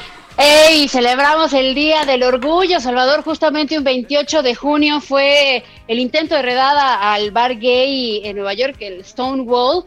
Y desde entonces, porque todos se levantaron, siempre les hacían redadas, desde entonces toda la comunidad LGBT se manifiesta en este día, Salvador, especialmente para exigir, sí para celebrar, sí para decir somos libres de amar a quien sea, pero para exigir derechos y seguridad, Salvador, es un día muy delicado. Cada vez tenemos menos fechas para celebrar, ¿te has dado cuenta? El Día de la Mujer siempre decimos no hay nada que celebrar. El Día del Niño también estamos ya diciendo no hay nada que celebrar porque hay niños que están sin casa, sin escuela, sin comida. El Día del Padre nadie nos pela, pues. El día, el día- es por otras circunstancias, pero eh, también en este día, pues es un día eh, semi amargo porque sí se celebra la libertad de amar, pero hay muchas muchas cuentas pendientes. Nada más para que se den una idea, eh, para las mujeres trans en México, la expectativa de vida Salvador es de 35 años. O sea, Sí. es una locura, es un número de mucha, locura. mucha violencia y asesinatos contra la comunidad trans. Mucha. Eh, discriminación ni se diga, Sí. pero un abrazo eh, con muchísimo amor y con mucho respeto y con deseos que, como lo dije hace rato, que tengan amor y que sus derechos sean respetados. Por eso estamos escuchando Cool on the Gang con Celebration. Oye, te tengo que decir tres cosas y van rapidísimo. Primero, eh, los, los que también están celebrando son toda la producción de Elvis. Bien decías hace rato, todavía no se estrena esta película auto- eh, biográfica, perdón, de julio en nuestro país, pero Ah, en Perdón, Estados te cortaste un poco. ¿Qué día?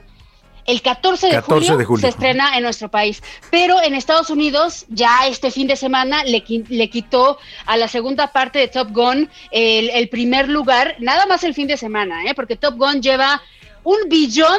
Un millón de dólares recaudados a nivel global, Uf. o sea, le está yendo muy bien, pero en esta que es su quinta semana y la primera de Elvis, pues eh, le ganó, recaudó 31 millones Elvis y entonces ya ahorita es la, la- la primera película, al menos en este fin de semana, ya esperamos que venga a nosotros. Y por otro lado, las redes sociales han publicado para todos los fanáticos del Vive Latino, ojo, tienen que estar al pendiente de las cuentas del Vive porque están publicando que van a hacer un concurso y se van a llevar a un ganador, un fanático del Vive Latino, a España, a la edición que van a, que van a tener española.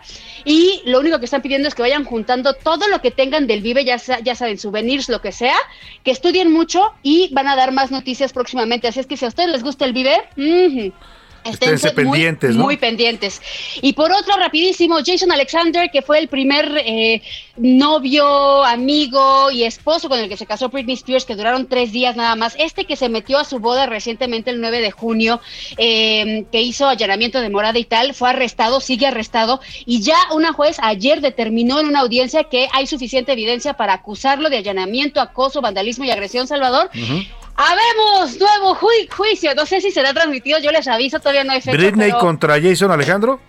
Sí, es Britney contra Jason Alexander. Pues se metió el día de su boda, Salvador, y fue a su cuarto. Ay. lo estaba transmitiendo en Qué vivo en ardido, ¿no? Qué ardido. Fue a su cuarto y afortunadamente Britney se estaba listando con la puerta cerrada con llaves y no, imagínate. No, Qué no, barbaridad. no, qué locura. Pero ya tendremos juicio para ver qué resulta de esto, Salvador. Muy bien, gracias Priscila Reyes. Vamos a despedirnos de usted a nombre de todo este equipo. Priscila Reyes en la producción y el entretenimiento, José Luis Sánchez en la coordinación de información, Laura Mendiola en la coordinación de invitados, en la redacción están Milka Ramírez, Miguel Zarco, Iván Márquez, Diego Gómez, aquí en cabina a nuestro asistente de producción Rubén Cruz y nuestro eh, operador Alex. Alex Muñoz, a Oscar Mota, por supuesto, en los deportes, pero sobre todo a usted, a usted que nos hace el favor siempre de su atención. Que pase una excelente tarde, quédese aquí en el Heraldo Radio, provecho. Yo lo espero mañana a la una. Por hoy termina Gracias, Rubix. A la Una con Salvador García Soto. Un encuentro del diario que piensa joven con el análisis y la crítica. A la Una con Salvador García Soto. De lunes a viernes de 1 a 3 de la tarde.